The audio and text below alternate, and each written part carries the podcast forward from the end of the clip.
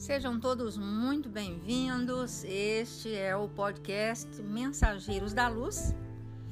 E hoje, na sequência, estamos aqui descortinando o capítulo 1, cujo título é Renovação. Então vejamos aqui o que André Luiz já vai começar a nos dizer sobre o recado, o grande recado que ele traz para nós. Desligando-me dos laços inferiores que me prendiam às atividades terrestres, elevado entendimento felicitou-me o espírito. Semelhante libertação, contudo, não se fizera espontânea. Sabia no fundo quanto me custara abandonar a paisagem doméstica, suportar a incompreensão da esposa e a divergência dos filhos amados. Guardava a certeza que amigos espirituais, abnegados e poderosos me haviam auxiliado a alma, pobre e imperfeita, na grande transição. Antes, a inquietude relativa à companheira torturava-me incessantemente o coração, mas agora, vendo-a profundamente identificada com o segundo marido, não via recurso outro que procurar diferentes motivos de interesse.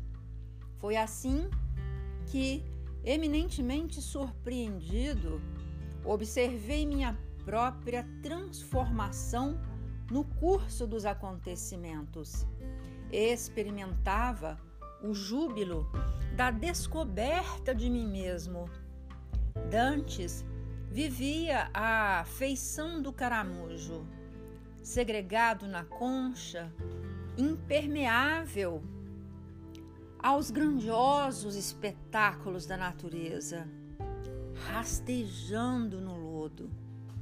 Agora, entretanto, convencia-me de que a dor agira em minha construção mental, à maneira do alvião pesado, cujos golpes eu não entendera de pronto. O alvião quebrara a concha de antigas viciações do sentimento, libertara-me, expusera-me o organismo espiritual ao sol da bondade infinita comecei a ver mais alto, alcançando longa distância. Pela primeira vez, cataloguei adversários na categoria de benfeitores. Esse é o início, então, do nosso capítulo 1 do livro Os Mensageiros e seguiremos então na sequência no próximo episódio. Aqui conosco, neste podcast Mensageiros da Luz.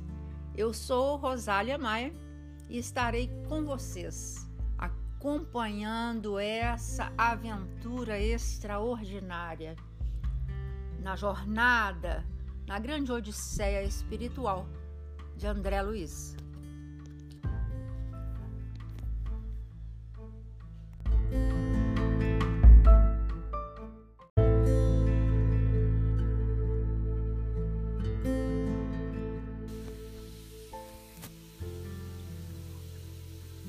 Olá, sejam todos muito bem-vindos. Este é o podcast Mensageiros da Luz e hoje vamos na sequência do prefácio do livro Os Mensageiros, cujo título também recebe o mesmo nome, Os Mensageiros, na autoria de Emmanuel. Não falta concurso divino ao trabalhador de boa vontade. E quem observar o nobre serviço de um maniceto, reconhecerá que não é fácil prestar assistência espiritual aos homens, trazer a colaboração fraterna dos planos superiores aos espíritos encarnados não é obra mecânica, enquadrada em princípios de menor esforço. Claro, portanto, que para recebê-la não poderá o homem fugir aos mesmos imperativos. É indispensável lavar o vaso do coração para receber a água viva, abandonar envoltórios inferiores para vestir os trajes nupciais da luz eterna. Entregamos, pois, ao leitor, amigo e aqui ouvinte, amigo, as novas páginas de André Luiz, satisfeitos por cumprir um dever. Constituem o relatório incompleto de uma semana de trabalho espiritual dos mensageiros do bem junto aos homens e, acima de tudo, mostram a figura de um emissário consciente e benfeitor generoso em Aniceto, destacando as necessidades de ordem moral no quadro de serviço dos que se consagram às atividades nobres da fé. Se procuras, amigo, a luz espiritual, se a animalidade já te cansou o coração, lembra-te de que em espiritualismo a investigação conduzirá sempre ao infinito, tanto no que se refere ao campo infinitesimal como à esfera dos astros distantes e que só a transformação de ti mesmo a luz da espiritualidade superior te facultará acesso às fontes da vida divina.